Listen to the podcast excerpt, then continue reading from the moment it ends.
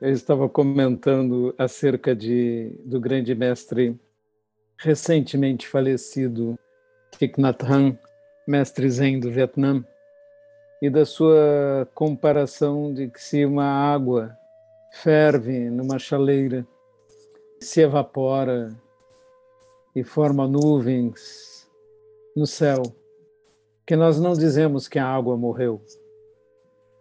Nós dizemos simplesmente que a água se evaporou, se transformou. E quando uma nuvem se transforma em chuva, nós não dizemos que a nuvem morreu. Nem quando a chuva cai e as gotas caem no chão, nós não dizemos que as gotas morreram, mas que elas correm e formam um rio. É que os rios correm para o mar e a água se evapora no caminho e forma novas nuvens.